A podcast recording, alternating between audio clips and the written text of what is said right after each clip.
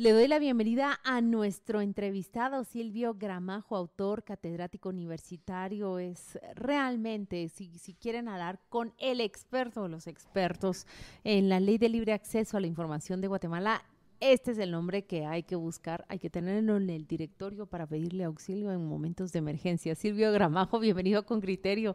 Espero que usted esté muy bien. Me alegra muchísimo ver la publicación de su nuevo libro y qué bueno que pueda, pueda, sentarse acá en la mesa de Con Criterio. Queremos hablar sobre el, libre acceso a la información en el país, en el estado en el que se encuentra. Ya después le voy a decir qué me, qué me parece preocupante en estos momentos sobre el acceso a la información de quienes ejercemos este oficio, pero sobre todo cómo impacta a los ciudadanos, que son quienes deben recibir la información. Bienvenido a Con Criterio. Muchas gracias. No sé si me escuchan bien. Perfectamente. escuchamos bien. Okay, pues, muchas gracias. Feliz día. Eh, gusto saludarte, Juan Luis. Hola, Claudia. Creo que no está Pedro. Por lo Aquí está Luis Miguel. Luis Miguel, ¿verdad? Hola, ¿qué tal, pues Silvio? Muy feliz día a los tres. Gracias por la invitación y gracias por el espacio. ¿Qué pensás, qué pensás em, Silvio, 15 años después, de este régimen de acceso a la información que se ha puesto en práctica pues en Guatemala, pero en realidad en, todo el continente, de alguna manera, hemos avanzado. Eh, ¿No estás satisfecho? ¿Cómo, le entras al tema? A ver, yo creo que podríamos de dividirlo en dos partes. Una fue que el arranque en todos los países generó una sorpresa. O sea, de verdad, cuando tú eh, conoces un poco, digámosle, la realidad de otros países, digámosle la realidad aquí del norte, México, o lo que está pasando en El Salvador o lo que pasó en Honduras. Digamos, nosotros cuatro países tuvimos una ley como en la misma década, ¿sí? Y evidentemente México nos ganó por ocho años, por ejemplo, y entonces nos iba poniendo como la pauta. Y nos empezamos a dar cuenta que a todos nos agarró por sorpresa, al funcionario público especialmente. Y entonces empezaron a haber avances porque se tuvo que institucionalizar dentro de las dependencias públicas, pero también modificar la pauta cultural del funcionario, porque al final de cuentas, Juan Luis, le robamos el privilegio de la información al funcionario. Nosotros hablamos desde una perspectiva un poco privilegiada como periodistas, por ejemplo, porque ustedes se recuerdan que uno cuando está en la investigación, pues uno viene y va a las oficinas de comunicación, uno entra en una relación un poco más directa con ciertas fuentes, uno conseguía información, pero al final de cuentas dependíamos de la voluntad de ellos si querían darnos o no la información. Ahora con la ley estaban obligados, digamos, a eso. Entonces empieza a darse esta suerte de cambio e íbamos poco a poco, un proceso de tortuga, si ustedes quieren, pero íbamos registrando avances.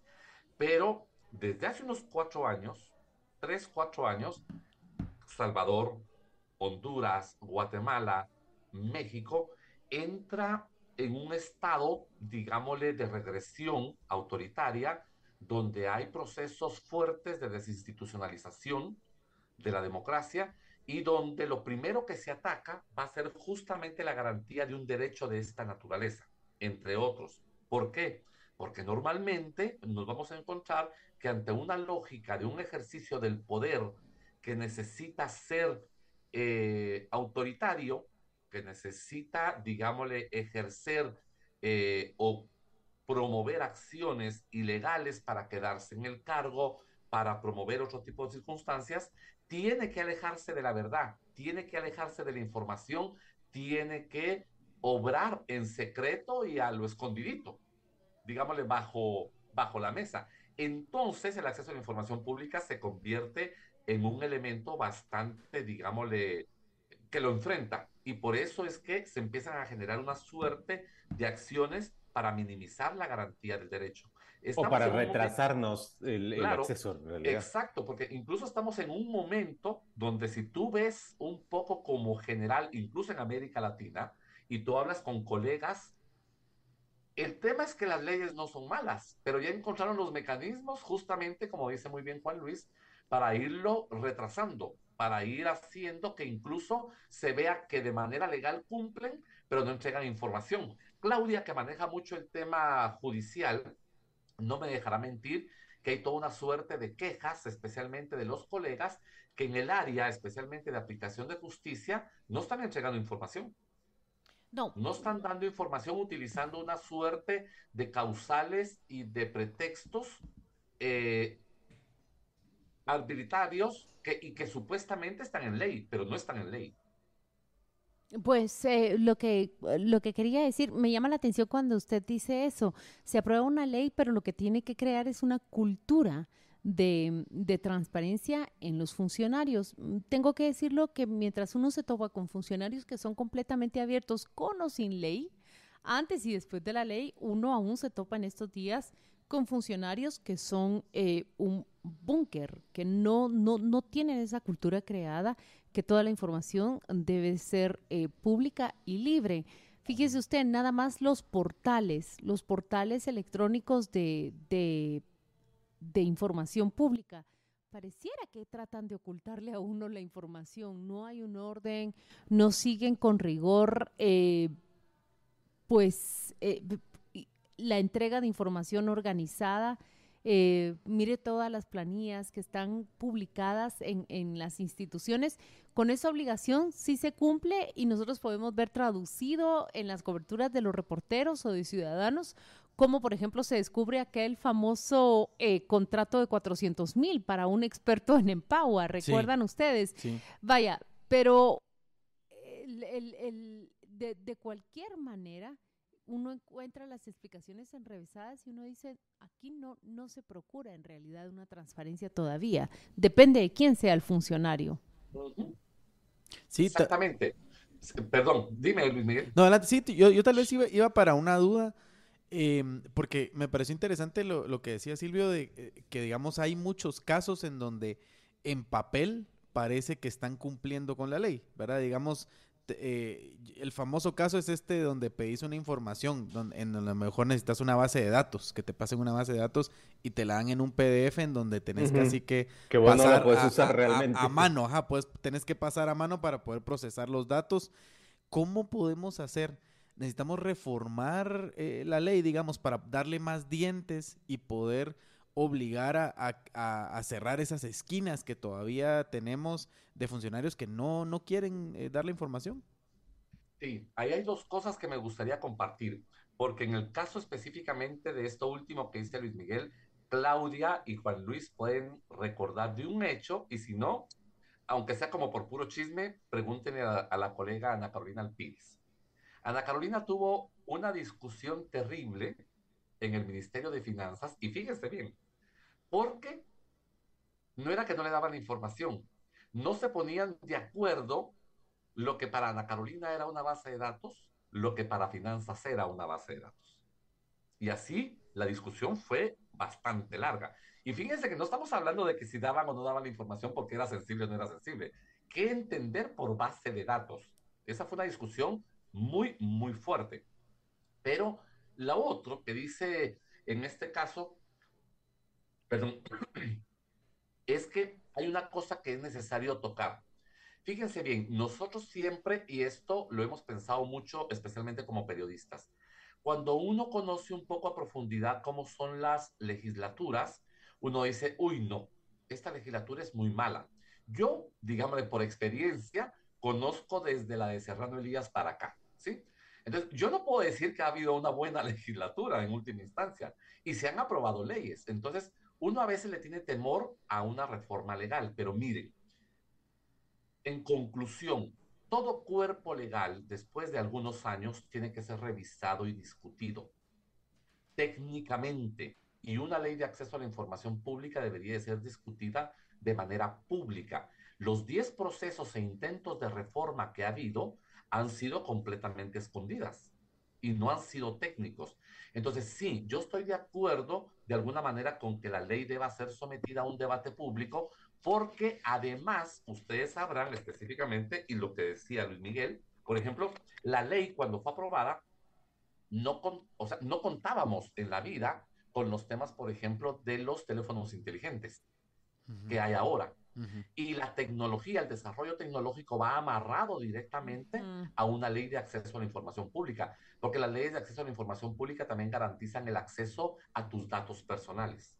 Y yo, lo que veo, yo, yo lo que veo tristemente es que pese a todos los esfuerzos y la corriente fuerte en el mundo, de garantizar que el ciudadano tenga acceso a la información que se genera con sus propios recursos, porque estamos hablando de, información que generan personas pagadas con, con las contribuciones del ciudadano.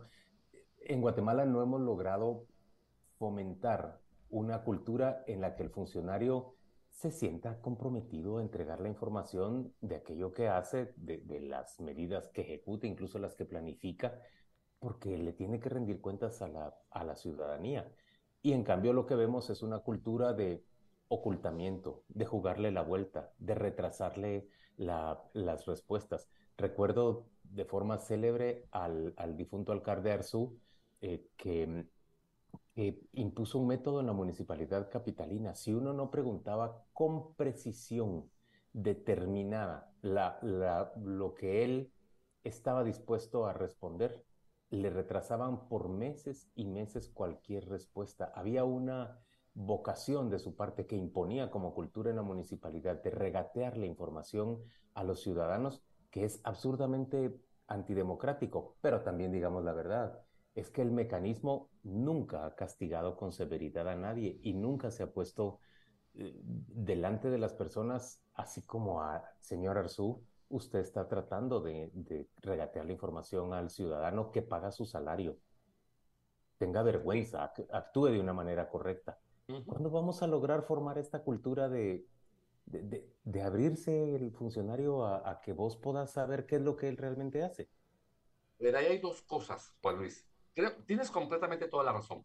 Lo primero, que yo creo que también no solo va para el funcionario, va para la sociedad en general, porque fíjate que hay un asunto que cuando uno analiza los números de las solicitudes, que son altísimas, han ido creciendo, es sorprendente, yo creo que el año pasado, si mal no estoy, ya superaron las 80 mil solicitudes de información pública, pero es poco en comparación a lo que debería de ser. ¿Quiénes somos los que solicitamos la información? Sigue siendo un tema elitista. Y fíjate que aquí hay una anécdota que merece la pena contar.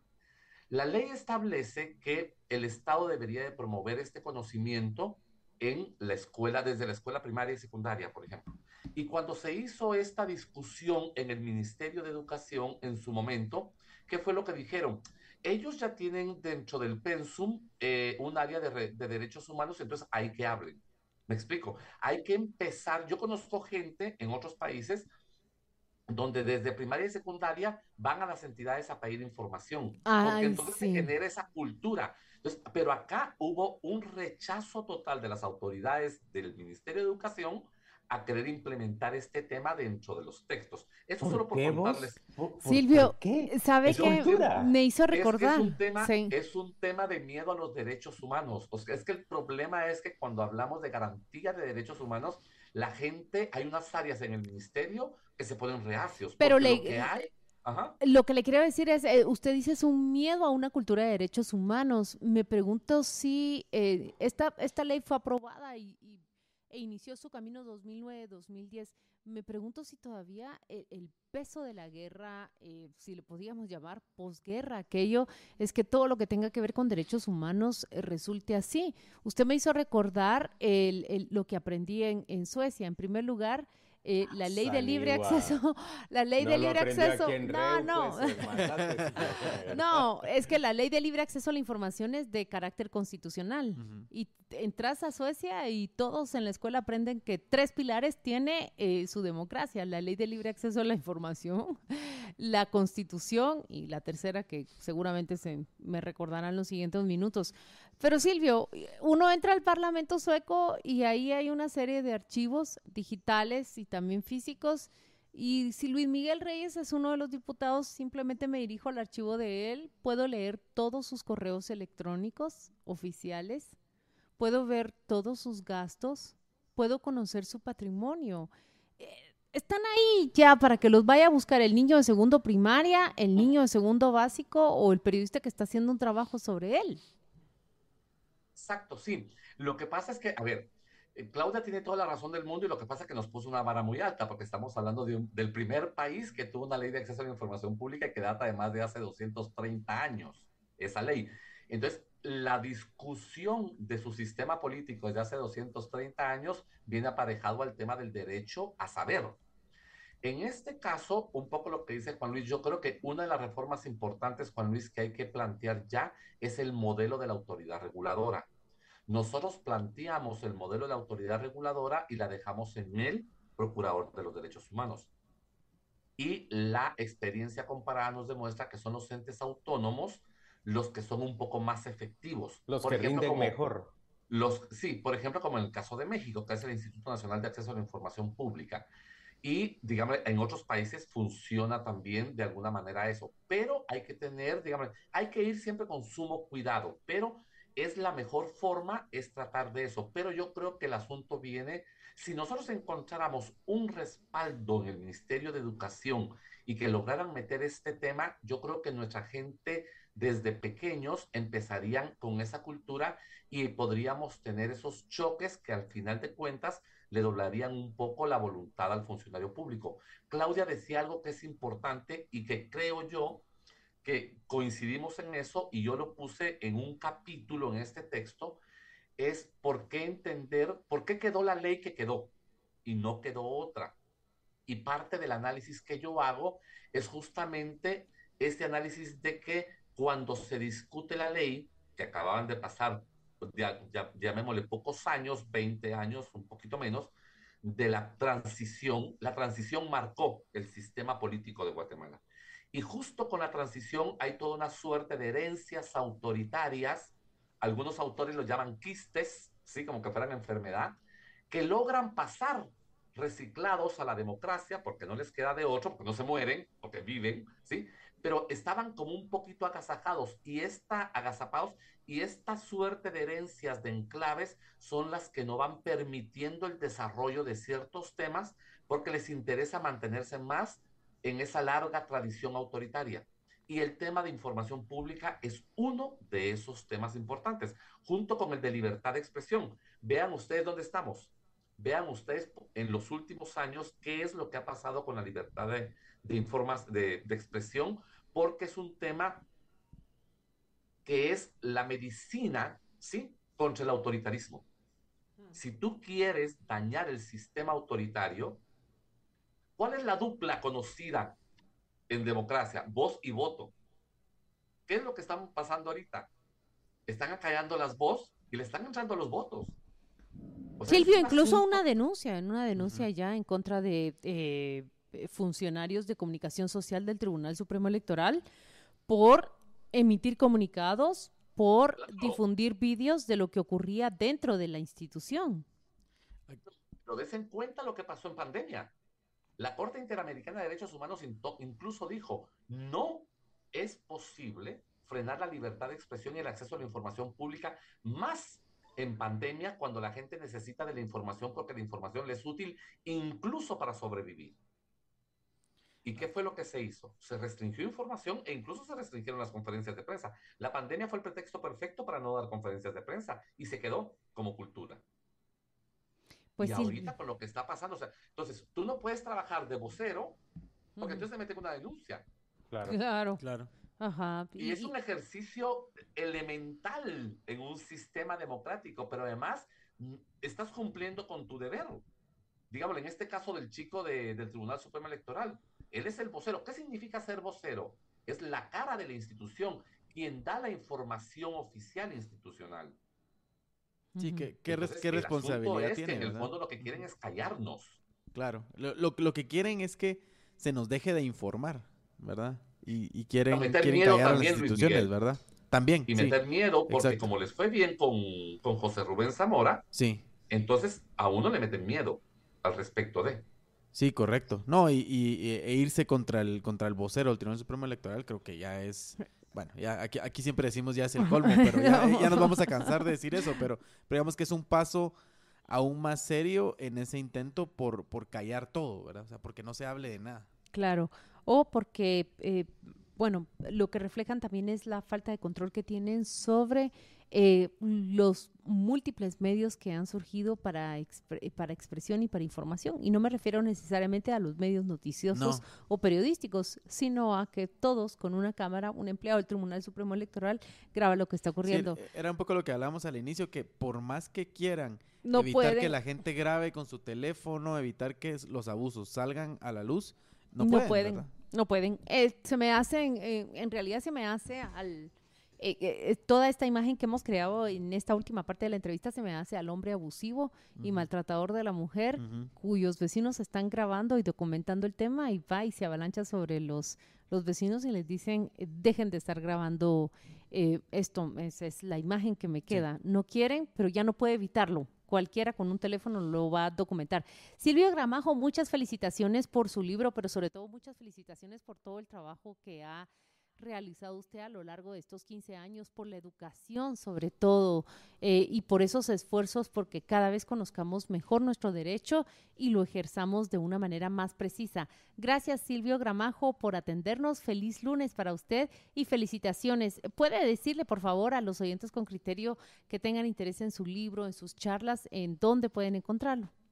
Sí, que miren, como no lo, como no lo publiqué con una editorial famosa, entonces que me escriban a mis redes y ahí vamos a ir viendo dónde vamos a ir haciendo algunos eventos para poder promocionar el libro. Es una edición muy limitada. Yo lo que quería era hacer un, un trabajo que luego también dejar un poco de regalo en algunas bibliotecas de algunas universidades, sí, incluso en algunos países donde tengo amigos y colegas investigadores, porque luego los investigadores nos cuesta mucho. Si alguien nos hace el favor, nos cuesta mucho reconstruir historias. Entonces, ir haciendo ese camino también. Así que muchas gracias a ustedes por su trabajo y qué gusto verlos y gracias por el espacio.